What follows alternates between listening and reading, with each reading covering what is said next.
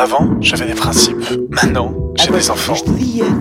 Parentalité Mon Amour, votre magazine traitant de la famille, en partenariat avec la Cave de la Drôme et l'UDAF 26. Parentalité Mon Amour, une émission présentée par Bastien Hénard. En France, 4 millions de personnes sont considérées comme mal logées par la Fondation Abbé Pierre. 835 000 n'ont pas de domicile personnel. 91 000 vivent dans une habitation de fortune toute l'année. Le logement est une question cruciale. Quand on est parent, il est primordial d'avoir un toit. Pour trouver un logement aux différents âges de la vie, on peut être aidé sur le territoire.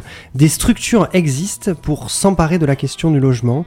Ce dernier peut être privatif, partagé, intergénérationnel. Comment se débrouiller dans les différentes aides disponibles? Comment se faire accompagner pour trouver un logement? En changer quand survient une situation nouvelle dans la vie? Pour parler de la question de l'habitat, je reçois aujourd'hui euh, Monica Fiorello, coordinatrice de l'association Solidarité Habitat, et Angélique Bonardel, travailleur social à la CAF de la Drôme. Bonjour à toutes les deux. Bonjour. Merci d'être euh, avec moi ici. Le portrait euh, du jour sera celui d'Anne Chatanet-Brossé, responsable du pôle gestion locative et sociale de Solia Drôme. Et c'est Isabelle També, référente réap pour la CAF de la Drôme, qui réalisera l'agenda des structures. Bonjour Isabelle. Bonjour. Je vous propose de commencer euh, cette émission avec euh, vous, euh, Angélique Bonardel. Je le rappelle, hein, vous êtes travailleur social à la CAF de la Drôme. Pouvez-vous nous en dire un petit peu plus sur ce qu'est finalement ce qu'est votre métier? Oui, donc euh, moi je suis travailleur social sur le secteur de Romans. Donc euh, j'ai mon bureau euh, à l'antenne de la cave de Romans. Je gère aussi Saint-Vallier, donc je me déplace, et le Royan, le Vercors aussi. Alors mon métier en fait c'est de recevoir les familles à des moments clés de changement, notamment le changement c'est la séparation familiale, le décès de l'enfant, le décès du conjoint, les impayés de loyer la maladie et le handicap euh, de l'enfant. Et donc tous ces euh, changements, euh, les familles le déclarent à la CAF. Et c'est à ce moment-là, quand ils le déclarent à la CAF, que nous, on a des requêtes informatiques qui se, qui se font et on envoie des courriers de mise à, de mise à disposition d'un travailleur social. Donc c'est vous qui les contactez en fait. Hein. Voilà, c'est en fait c'est proactif. C'est vraiment, euh, on envoie des courriers. Les personnes s'en saisissent ou s'en saisissent pas. Euh, en, tout cas, euh, au niveau de la séparation familiale, c'est, on a des retours qui sont très intéressants également sur sur les décès euh, malheureusement. Mais euh, on est vraiment là euh, on a peu de il y a peu de services qui sont là à ces moments-là. Et on, on, vient voilà en proactivité leur dire on est là si vous voulez vous, vous avez la possibilité de venir nous rencontrer. Donc là on fait des entretiens physiques. On peut faire aussi des entretiens téléphoniques. On en a fait pas mal avec le Covid. Et on peut aussi aller à domicile. Le domicile se fait souvent notamment quand dans le cadre de la euh, du handicap et de la maladie de l'enfant. Les familles ont du mal à, se déplacer et là, on peut faire du domicile, euh, mais on, voilà, on, est là euh, auprès des familles à ces moments clés qui sont difficiles. C'est ça, des moments difficiles. J'imagine qu'il faut se former spécialement parce que vous disiez, on est quasiment les seuls à ce moment-là à pouvoir être présents. il faut se former pour, pour recevoir ces situations difficiles. Tout à fait, on est, on est formé. Moi, donc, ça fait 15 ans que je travaille à la CAF et on peut dire aujourd'hui qu'on a cette spécificité au niveau des travailleurs sociaux, euh, travailleurs sociaux de la CAF. On a cette spécificité sur l'accompagnement de la séparation et du deuil. Euh, les AS, euh, donc les assistantes sociales des centres médico-sociaux du département peuvent nous les orienter parce qu'elles savent que voilà, on est là dans cette spécificité du changement de la vie des familles à ces moments clés.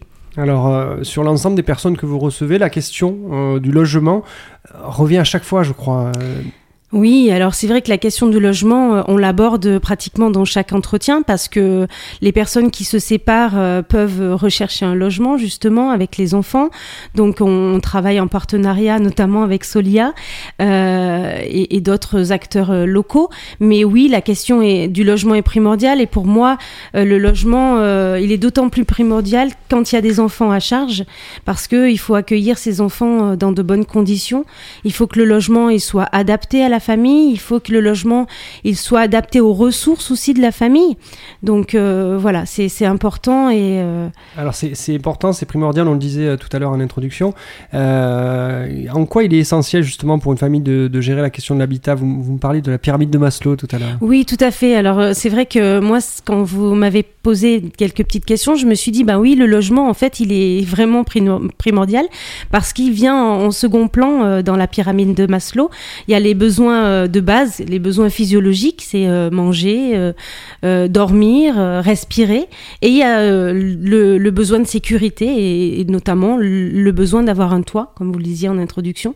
Ce toit, il est important, il faut qu'il soit adapté, comme je le répète, mais adapté aux ressources et puis adapté aussi dans le sens plus écologique, c'est-à-dire que une famille qui a peu de ressources, s'il y a un logement qui n'est mal, qui est mal isolé, par exemple, on peut avoir des très grosses factures d'eau, d'électricité. Nous, c'est quand même un petit peu ce qu'on voit dans nos, rendez-vous.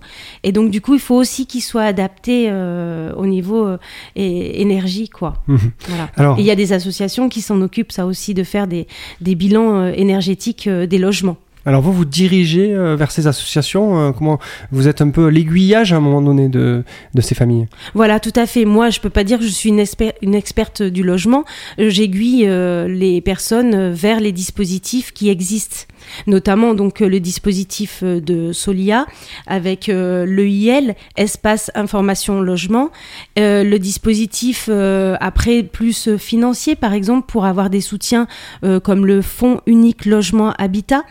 Euh, donc c'est une association qui s'appelle l'association Paris qui, euh, qui s'en occupe. Donc ça c'est possibilité d'avoir des aides pour euh, l'accès au logement, la caution, les ouvertures de compteurs. Ça peut être des aides aussi pour le maintien dans le logement, euh, pour les factures d'eau, d'électricité euh, que les gens n'arrivent plus à payer. Donc ça, oui, c'est nos partenaires privilégiés. Oui, on va au-delà du logement, on va aussi dans le maintien, pouvoir y rester en fait, c'est ça. Exactement, voilà, c'est ça, c'est ce que je disais, c'est que si un loyer est trop important par rapport aux ressources, une, une personne bénéficiaire du RSA, ça, ça peut être très vite compliqué et on peut arriver à des impayés de loyer. J'ai un petit peu omis euh, de parler de nos offres de services impayés de loyer euh, dans la première partie. On a aussi euh, la, proactivité, c'est-à-dire qu'on écrit aux familles qui sont en impayé de loyer, mais que de l'impayé de loyer sur du de l'habitat privé, avec des bailleurs privés, pas des bailleurs sociaux les bailleurs sociaux ont leur propre professionnel à l'intérieur euh, euh, de leur équipe. Donc euh, nous, on est plutôt sur de l'habitat privé et toujours euh, sur de la famille. Hein. Nous, une personne seule, on va pas la rencontrer. Nous, on est vraiment spécialisé sur la question de la famille. Mhm. Euh, il faut absolument qu'il y ait des enfants à charge au sens des prestations de la CAF, mais jusqu'à 21 ans, voilà. Il faut qu'il y ait des enfants à charge pour que l'on puisse recevoir la famille dans notre bureau. Alors, il y a différentes aides qui sont mises en place par la CAF. Peut-être voir quelques-unes de celles-ci, aides au logement, donc, qui existent. Euh, comment on se fait pour se dépatouiller dans cette euh, forêt en fait euh, d'aides qui sont toutes là pour, pour soutenir hein, ces familles dans la précarité, mais, mais il est difficile parfois de s'y repérer. Tout à fait. Alors c'est vrai que c'est ça, c'est des aides bien donc nationales. Hein, dans tous les départements, vous aurez les aides au logement. Donc il y a trois types en fait d'aides au logement. Il y a l'aide au logement social. Donc ça c'est que pour des personnes seules. L'aide au logement familial. Donc ça c'est que pour des familles. Et vous avez de l'APL. Alors souvent on dit l'APL pour tout en fait, mais l'APL c'est vraiment que pour les bailleurs sociaux et euh, des bailleurs privés qui ont conventionné avec l'État. Voilà. Mmh. Donc euh, vous, vous, avez ces trois types d'aides. Et euh, après, euh, ce que je peux vous dire de nouveau aussi cette année, c'était. Il y a une loi, hein, je crois. Ah oui, il y, a, une loi qui a changé, euh, qui peut être bénéfique pour certains et pas pour d'autres, malheureusement. à partir du, de janvier 2021, ce sont, on prend plus les revenus des 12. non, on prend plus les revenus de deux ans en arrière, mais on prend les revenus des 12 derniers mois.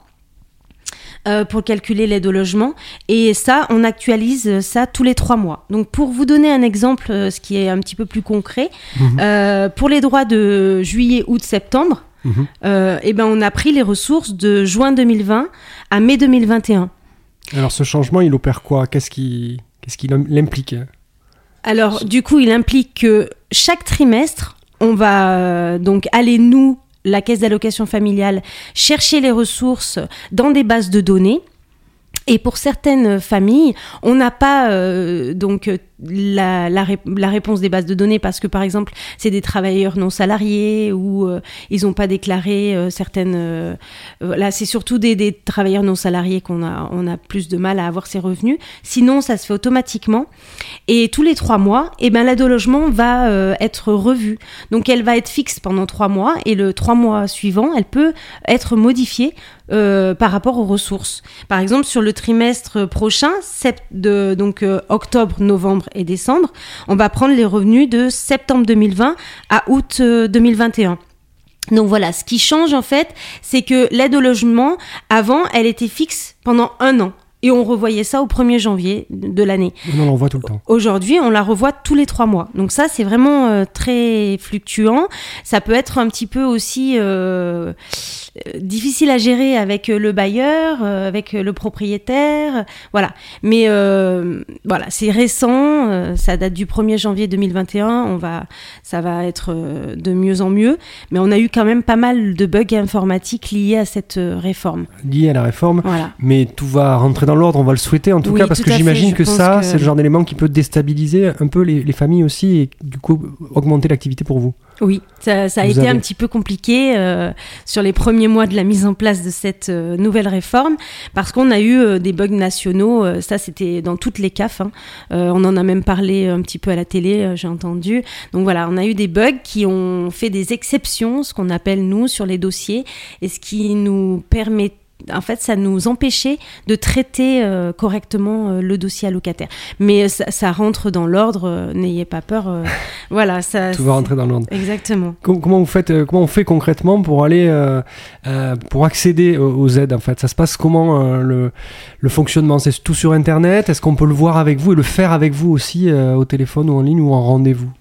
Oui, alors euh, le, le, mieux c'est euh, donc euh, Internet. Hein. Tout se fait maintenant sur Internet, sur le caf.fr. Donc les personnes qui se débrouillent peuvent le faire très bien de, chez elles.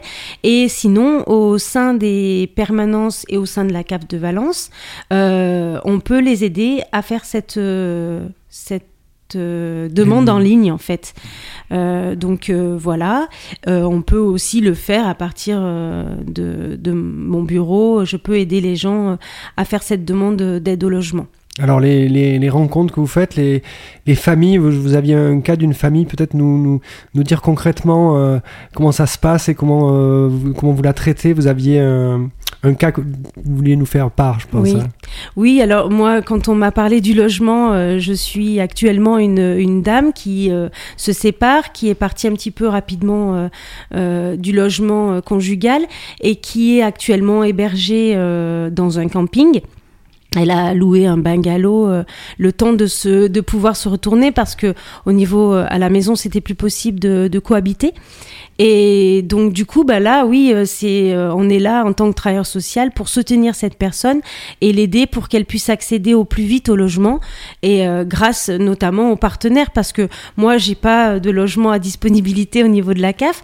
Donc heureusement qu'il existe des partenaires qui sont là pour nous épauler et on travaille en lien avec eux. Et c'est ça qui est intéressant dans notre travail, c'est aussi de pouvoir aider la personne en l'orientant vers les partenaires. Nous, notre boulot de travailleur social, hein, notre travail, c'est quand même euh, l'orientation et, et euh, la prise en compte des difficultés et l'orientation vers les partenaires. Et on va écouter euh, tout de suite après, on écoutera justement un des partenaires, Solia, vous nous en avez parlé, puisque Anne Chatané Brosset était l'invité du, du, portrait de parentalité Mon Amour. Merci beaucoup en tout cas, Angélique. merci, merci, merci d'être venu à notre micro. Vous restez avec nous, bien sûr, Angélique Bonardel, tout à l'heure pour réagir éventuellement aux propos de Monica Fiorello. Et je vous propose tout de suite d'écouter euh, I Know About You et c'est Blumi.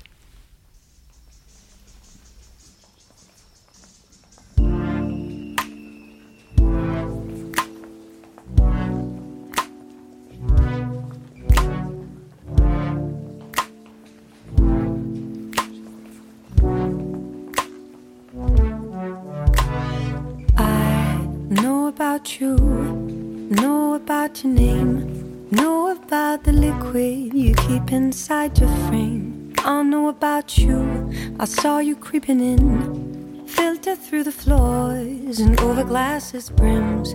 I know about you.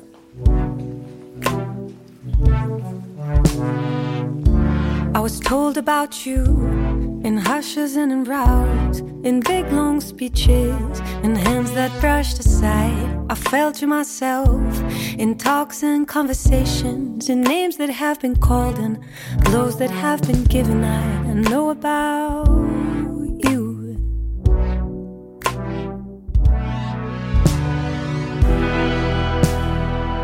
And now the cold is all around. Feel your spine. And see the water all around.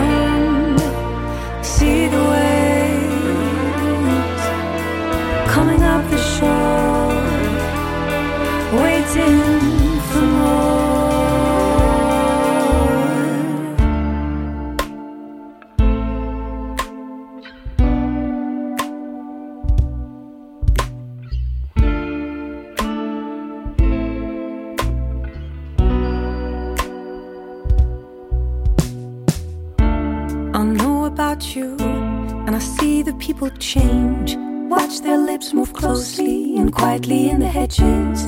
You seep into the country with talks of a shelter where the people are blind and helpless with desire. I know about you.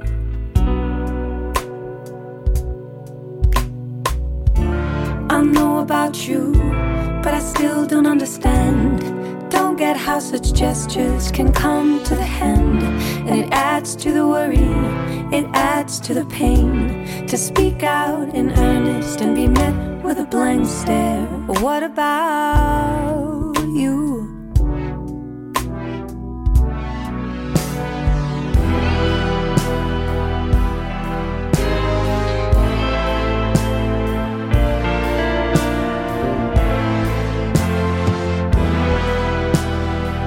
And now the cold is all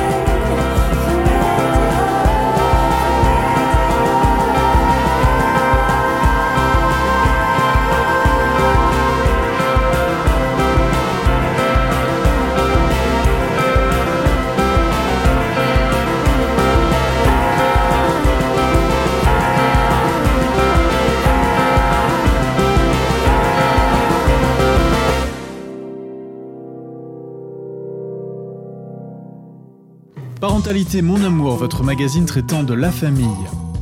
Un magazine proposé en partenariat avec la CAF de la Drôme et l'UDAF 26. Vous êtes bien dans votre magazine consacré à la famille. On parle du logement aujourd'hui et je voulais vous présenter, vous pouvez écouter le portrait tout de suite, portrait d'Anne Châtenay-Brossé dans cette émission.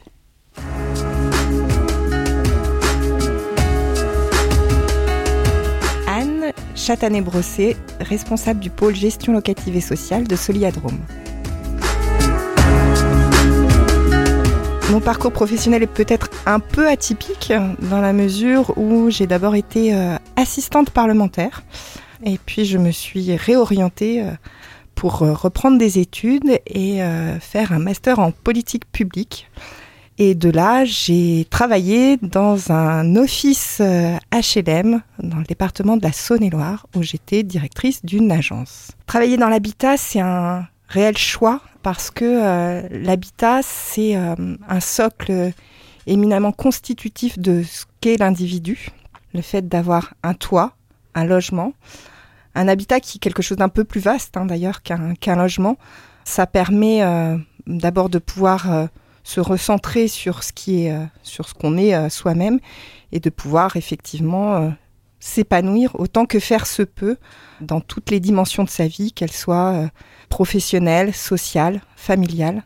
Un logement, c'est la base, c'est le socle pour pouvoir être bien dans sa vie. La notion d'habitat est plus large que la notion de logement dans le sens où ce n'est pas uniquement la question d'un toit, c'est quel est ce toit, l'environnement dans lequel on vit, de quelle manière en fait ça, répond à nos besoins tant d'un point de vue très euh, pratico-pratique. Euh, certains ménages euh, ont des grosses difficultés à vivre dans du collectif.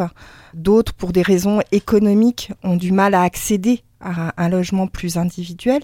Et puis au-delà de ça, c'est comment je vis parmi les autres, au milieu des autres, ou peut-être un peu excentré des autres en fonction de, de qui je suis. Quels sont mes, besoins aussi par rapport à, à ce logement, à cet habitat, en termes de, confort et en termes d'aménagement. Voilà, c'est euh, comment je, m'insère aussi au, sein de la société euh, à travers cet habitat.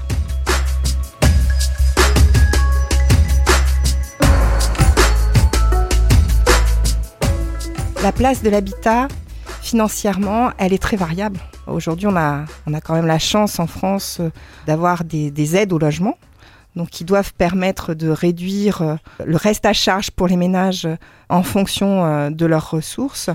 Pour autant, là encore, cette, cette notion-là, elle est, elle est très variable. Donc il y a des critères hein, qui sont définis normalement. Le poids du budget lié à l'habitat ne doit pas excéder 30% du budget d'un ménage. Pour autant, des fois, il faut aussi se sortir de cette logique-là parce que là encore, en fonction de comment on s'approprie son habitat, quelle importance elle revêt dans sa vie. On a des personnes qui sont susceptibles effectivement de, rogner sur beaucoup de budget pour pouvoir en tout cas vivre dans le logement qu'elles ont choisi et qui est euh, en tout cas qui leur est euh, non pas adapté mais en tout cas qui correspond à leurs envies, à leurs besoins, à leurs aspirations. Alors faire famille quand le logement est défaillant, c'est euh, c'est un exercice extrêmement périlleux et compliqué parce que euh, comment est-ce que euh, on, peut permettre à ces enfants euh, d'aller à l'école, dans une crèche, dans un lieu d'accueil, quand eux, la préoccupation première, c'est effectivement de, se dire, bon alors attends, ce soir, euh, où est-ce que je serai Ce soir, comment je vais faire à manger? Euh, Parce qu'il y a des dispositifs hein, qui sont mis en, place euh, d'hébergement, mais voilà, quand on est sur des cuisines collectives, quand on est sur un tout petit espace pour faire, pour faire la cuisine, qu'il faut le soir déplier, déplier les lits pour toute, pour toute la maisonnée, c'est difficile de faire face à toutes les responsabilités qui sont celles de, des parents quand il y a en plus cette préoccupation-là. Donc nous, à notre petit niveau, on travaille pour essayer d'avoir une offre de logement qui soit diversifiée, euh, qui soit positionnée plutôt en centralité des communes où on est, où on est là, et avec euh, différentes réponses. Euh, des réponses où on a du meublé, parce que un jeune ménage qui démarre tout juste dans la vie, ça peut arriver. Une grossesse, on a 18 ans, on est en couple ou on l'est pas, il faut accueillir un bébé, on n'a pas forcément la situation économique, une situation économique stabilisée, un emploi. Donc il faut trouver la question des meubles, tout ça, ça peut être compliqué. Donc des logements meublés ou des logements adaptés en termes de, de loyer aussi pour que le ménage puisse euh, voilà, s'installer dans un premier temps et euh, d'abord se focaliser peut-être sur, euh, sur les enfants et puis après travailler avec eux sur, tout le reste.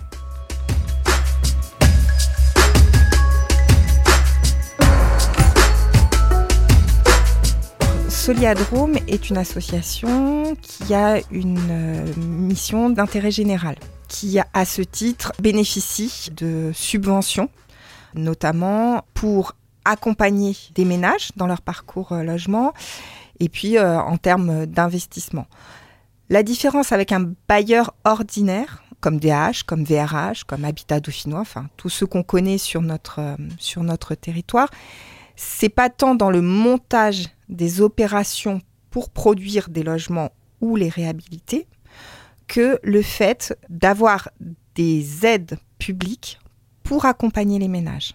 Ce qui nous permet d'avoir une équipe de travailleurs sociaux, notamment, qui sont là pour euh, accompagner en fonction des problématiques que rencontrent les gens qu'on loge. Donc je dirais que la, différence essentielle, c'est celle-là, parce qu'après, effectivement, on a les mêmes critères de ressources. Le PLAI, alors c'est un peu du jargon, mais le PLAI, donc c'est euh, des revenus qui doivent être inférieurs pour une personne seule à 11 000 euros. Voilà. Mais c'est un produit qui est aussi proposé par les bailleurs sociaux ordinaires. Voilà, la seule différence, c'est effectivement le fait d'avoir aujourd'hui des subventions qui nous permettent de faire de l'accompagnement et puis aussi euh, d'être complètement inscrit dans le cadre du plan départemental PDA euh, d'accès au logement et à l'hébergement des personnes défavorisées.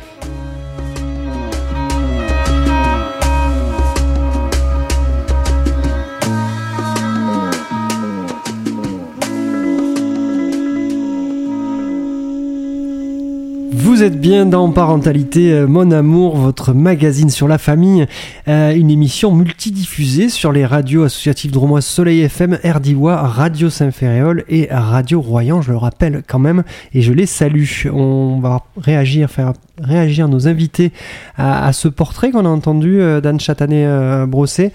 Peut-être avec vous, Angélique Bonardel, dans un premier temps, qu'est-ce qui vous a touché dans ce que vous avez entendu là?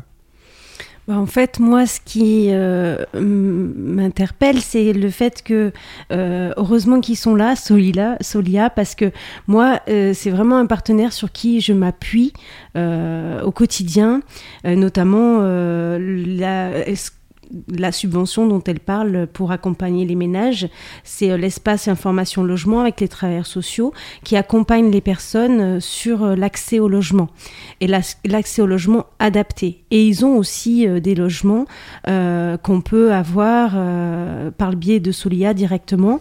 Et actuellement, j'accompagne une dame qui est enceinte, qui n'a pas de logement, qui est hébergée chez des amis à droite à gauche.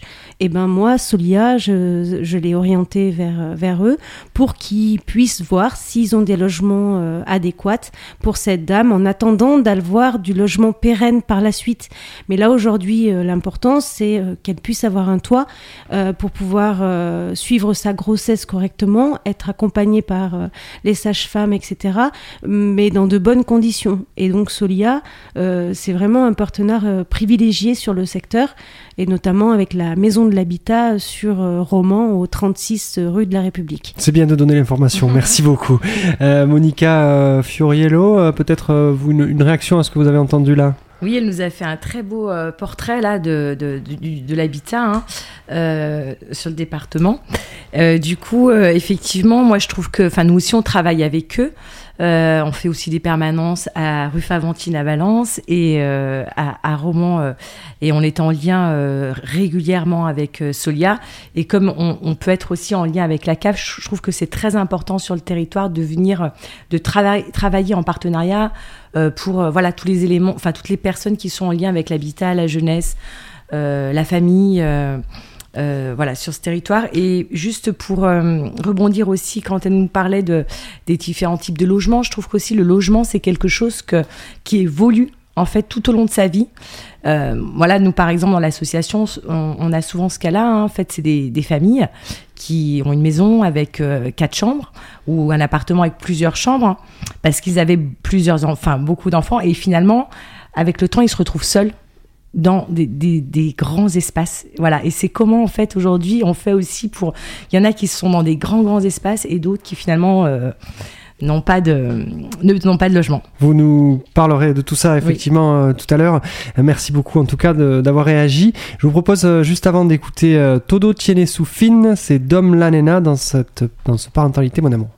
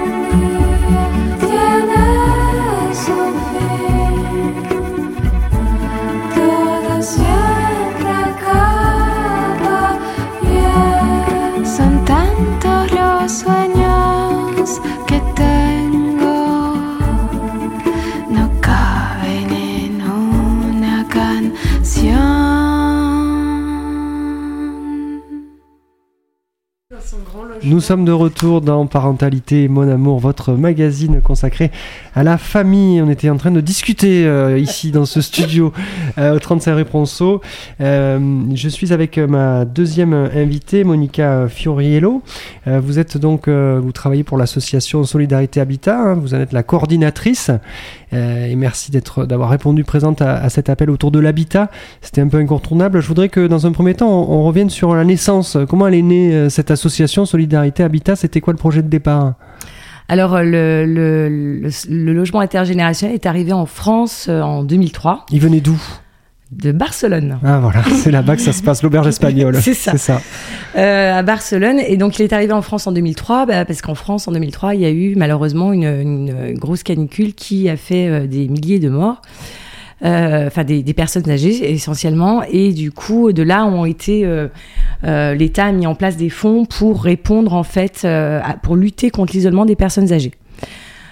Du coup, le logement intergénérationnel a d'abord démarré dans des grandes villes universitaires pour répondre donc dans un premier temps à, l'isolement des seniors, mais aussi pour répondre à un manque de logements adaptés aux étudiants. Donc ça a commencé à Paris, à Lille, à Lyon, et petit à petit, en fait, euh, il commence aujourd'hui à se développer en milieu périurbain, urbain ou dans des, agglomérations comme Valence où, euh, on n'est pas sur euh, des beaucoup d'étudiants, mais malgré tout, il y a des, étudiants, des apprentis, des personnes en stage, des personnes en formation et en CDD. Enfin voilà, il y a quand même une activité économique sur le territoire de la Drôme qui, est là et qui se développe. Et donc, on répond aujourd'hui à un besoin aussi bien pour les seniors que pour les étudiants. Pour les deux, donc euh, l'idée, vous êtes là, vous faites le, le lien finalement entre euh, ces personnes, c'est vous qui mettez en, en relation. Euh, comment vous faites pour sélectionner, entre guillemets, si sélection il y a, les, les personnes, les seniors, j'allais dire les personnes les seniors que Oui. vous, avec qui vous travaillez. Comment vous faites pour les sélectionner, pour les trouver? Alors, pour les sélectionner, pour les trouver, alors d'abord, effectivement, on essaie de communiquer en participant à beaucoup de d'actions en lien avec euh, les seniors. On Mhm. fait des émissions de radio régulièrement. Voilà, c'est ça, on en parle. Voilà, on participe à, à- à beaucoup de, de- de réunions avec les partenaires. Après, comment on les sélectionne? Bon, On commence à être un petit peu aussi connus, je trouve, aujourd'hui sur le territoire. Donc, en fait, nous, l'association, on a trois profils d'hébergeurs. On a des jeunes retraités, voire des personnes qui ne sont pas encore à la retraite, qui ont besoin de s'inscrire dans une démarche solidaire et donc qui viennent vers nous euh, tout seuls, en fait, en disant, bah voilà, moi j'ai un- une grande maison, j'ai envie d'aider quelqu'un, euh, et du coup, qui vont proposer un hébergement. Après, on a des, des seniors qui ont entre 60 et 75 ans, on va dire, en moyenne, hein, euh, qui, eux, pareil, ils sont seuls et euh, ils se disent, bah voilà, ils sont encore très actifs hein, et qui ont envie d'aider quelqu'un et qui commencent quand même quelque part à se dire, bah tiens, euh, est-ce que je préparerais pas enfin, euh, mon futur? Comment je. Voilà, est-ce que je, vais essayer de m'habituer à vivre avec quelqu'un? Je, Voilà, comment ça va se passer? Donc, ils essayent.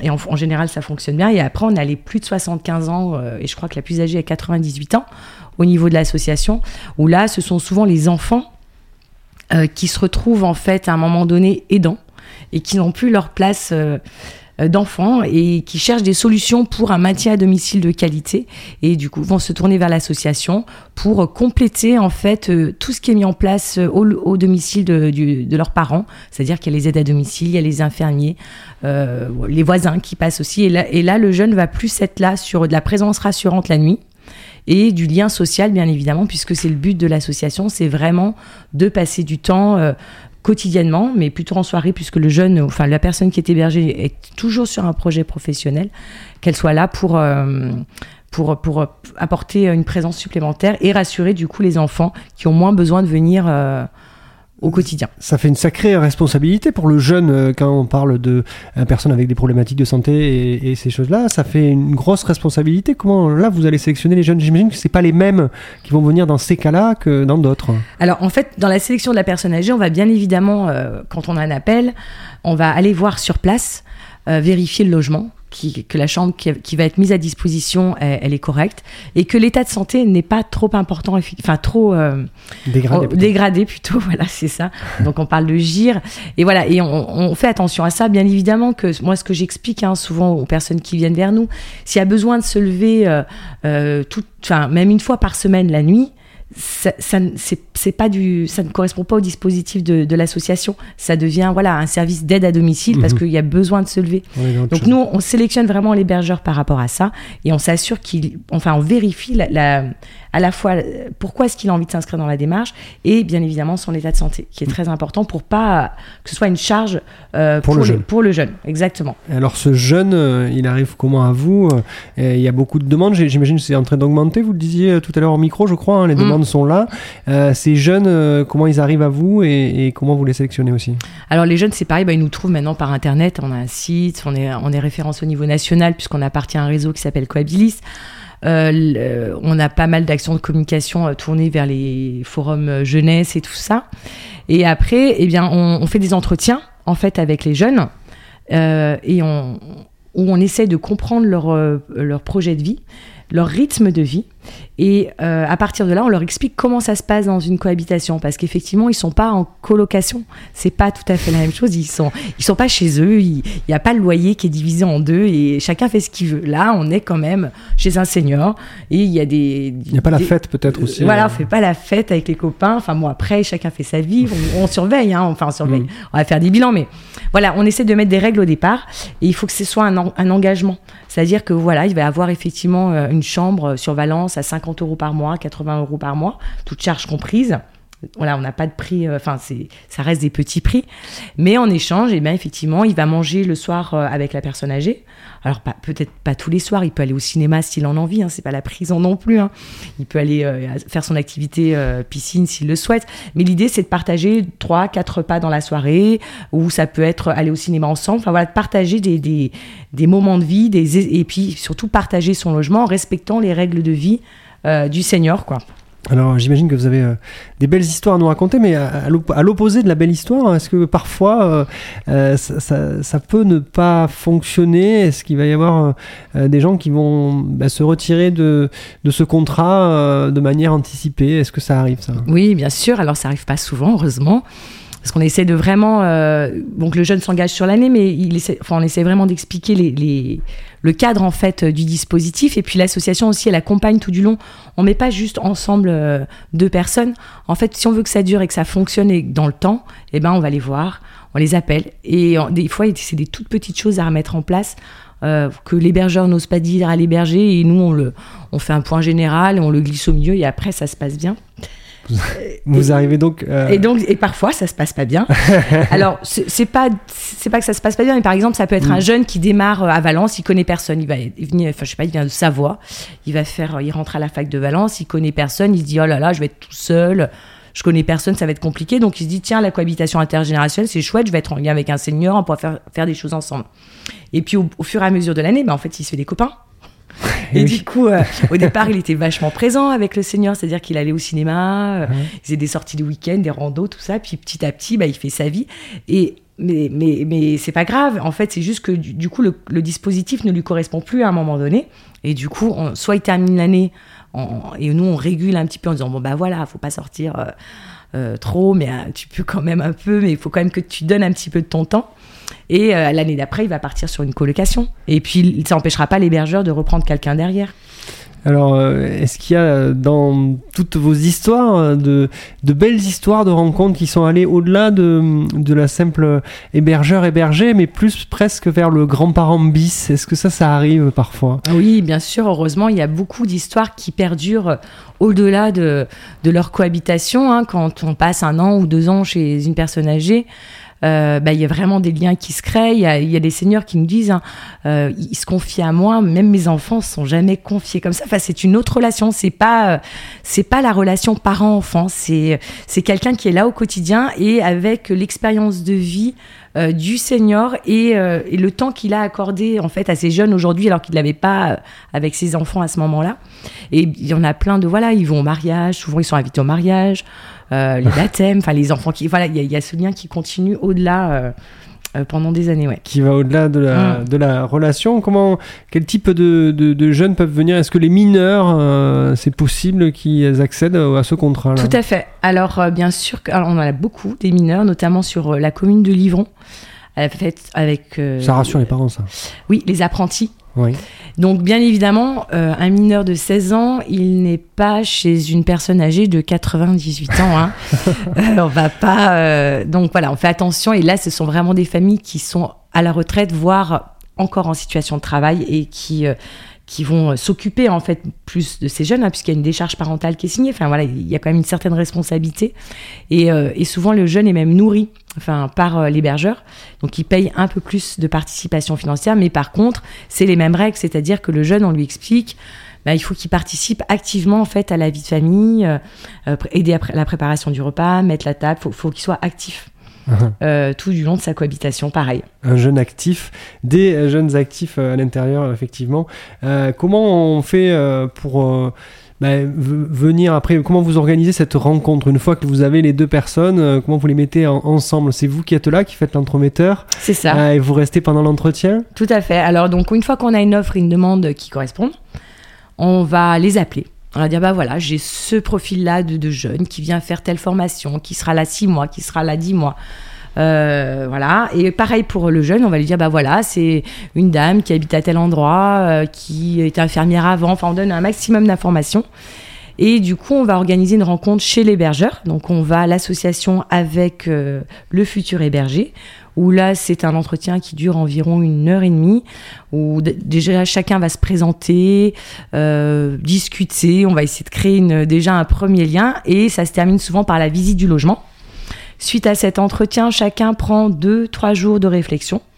C'est important qu'on on se sente pas obligé de valider tout de suite. euh, oui, c'est bon, je reste. Même si parfois il y a des hébergeurs, ils sont tellement contents, ils tendent les clés. Directement, Direct. c'est parti. Vrai, ils sont ouais, ouais, c'est.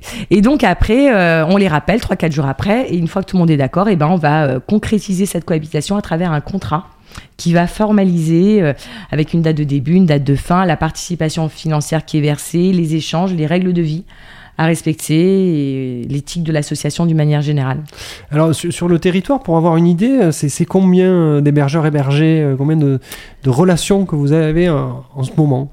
Alors, euh, on fait en moyenne par an une soixantaine de cohabitations, euh, qui sont situées essentiellement sur la vallée de la Drôme, Valence et Romans, et un petit peu Montélimar. Et après, aujourd'hui, on crée des relais.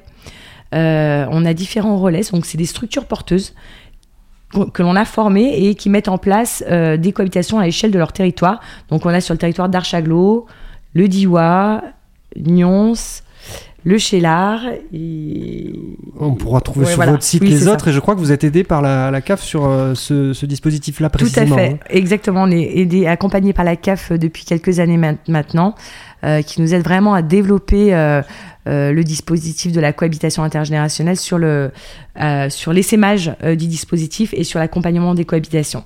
Alors, une semaine importante pour vous, c'est la semaine bleue, on l'imagine bien. Euh, c'est à ce moment-là qu'il faut communiquer. Donc, cette semaine va arriver. Vous allez être présente à plusieurs endroits avec l'association pour essayer de, j'allais dire démarcher, mais trouver des hébergeurs. C'est ça. Et en fait, on sera présent avec. euh, on a euh, une super exposition photo et sonore qui a été réalisée par une photographe Magda et Radio Saint-Ferréol à. Euh, du coup, on sera euh, toute la semaine, euh, on sera le lundi 4 à Die, le mardi 5 à Romans, le mercredi 6 à Chabeuil, le jeudi 7 octobre à Grane et le mercredi 8 à Montméran. Et ben voilà, parfait. Voilà, on a fait le tour, c'est parfait. Merci, Merci. beaucoup, euh, Monica Fioriello. On va euh, écouter l'agenda des structures et puis on, on reviendra euh, tout de suite après. Parentalité Mon Amour, votre magazine traitant de la famille. Un magazine proposé en partenariat avec la CAF de la Drôme et l'UDAF 26. Isabelle Tambay, euh, des belles nouvelles, des choses à voir, des choses à faire sur le territoire. Et oui, c'est la rentrée, donc il y en a pas mal. Donc en lien avec le thème que nous venons d'aborder, l'association Maison des Générations propose une comédie intitulée Quai numéro 19, une comédie drôle et sensible sur l'habitat intergénérationnel solidaire. La représentation sera suivie d'un débat. Donc ça se passe le samedi 25 septembre à 16h à la salle polyvalente de Saint-Paul-les-Romans. L'entrée est libre et la participation au chapeau. Plus d'informations au 06 08 70 22 34. C'est la rentrée, donc c'est ce que je disais, les associations reprennent leurs activités. Je vais vous en citer quelques-unes, mais n'hésitez pas à aller voir sur les sites du cave.fr de la cave de la Drôme ou de l'UDAF 26 pour en savoir plus. Tout d'abord, Enfance et familles d'adoption propose le samedi 9 octobre à 14h à l'UDAF à Valence une table ronde sur le thème La scolarité pour nos enfants, adoptés. La même association EFA propose aussi une conférence le samedi 20 novembre à 14h à Livron, salle Aragon, le thème Alternative à l'adoption, en présence de Cécile Delannoy. Sinon, l'UNAFAM aussi reprend ses cafés rencontres. Des moments d'écoute et d'échange entre parents sont proposés régulièrement par cette association. Le prochain aura lieu le jeudi 7 octobre à 17h à la Maison Relais Santé de Valence. Et toujours l'UNAFAM propose aussi une journée d'information sur les troubles psychiques intitulée Aider à comprendre et apprendre à accompagner. Le samedi 6 novembre de 8h30 à 17h dans les locaux de l'UDAF. Cette formation est gratuite pour toute personne confrontée à la maladie psychique d'un proche. Pour y participer, renseignez-vous auprès de l'UNAFAM. Alors on passe sur, euh, sur un autre thème. L'association Chemin de naissance propose pour les futurs parents des ateliers maternité. Le premier aura lieu le samedi 9 octobre au Dojo de Valence, 18 rue Chaurier, et le thème sera Être enceinte et heureuse. Tout un Cette association propose aussi tous les jeudis des cafés par an, des temps de partage de connaissances et d'expériences autour du thème de la maternité. Ces temps sont gratuits, soit en visio, soit en présentiel. Pour plus de renseignements, allez sur le site internet de Chemin de Naissance. Enfin, la cave de la Drôme reprend aussi ses soirées débats. Ça, c'est une bonne nouvelle. Tout d'abord, ce soir à 20h, au luxe avec la diffusion du film À ciel ouvert en présence de la réalisatrice Mariana Otero. Mais aussi à noter dans vos agendas, toujours au luxe, le jeudi 25 novembre, la diffusion du film Slalom de Charlène Favier, suivi d'un débat mené en partenariat avec l'association Femmes Solidaires autour du thème de l'emprise. Pour terminer, une autre soirée débat proposée cette fois en partenariat avec la Comédie de Valence.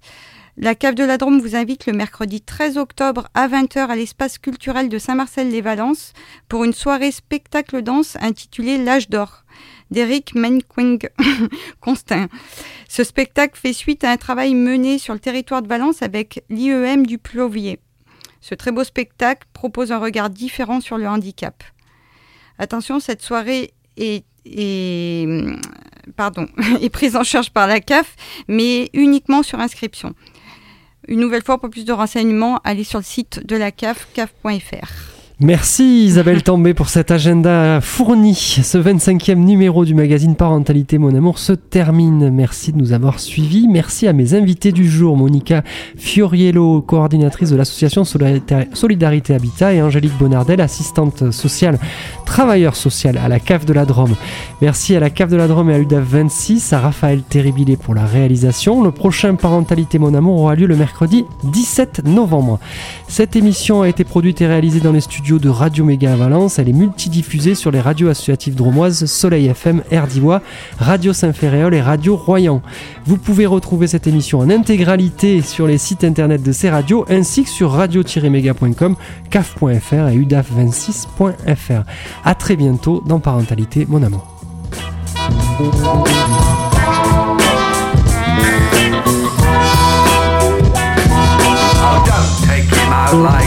che non ti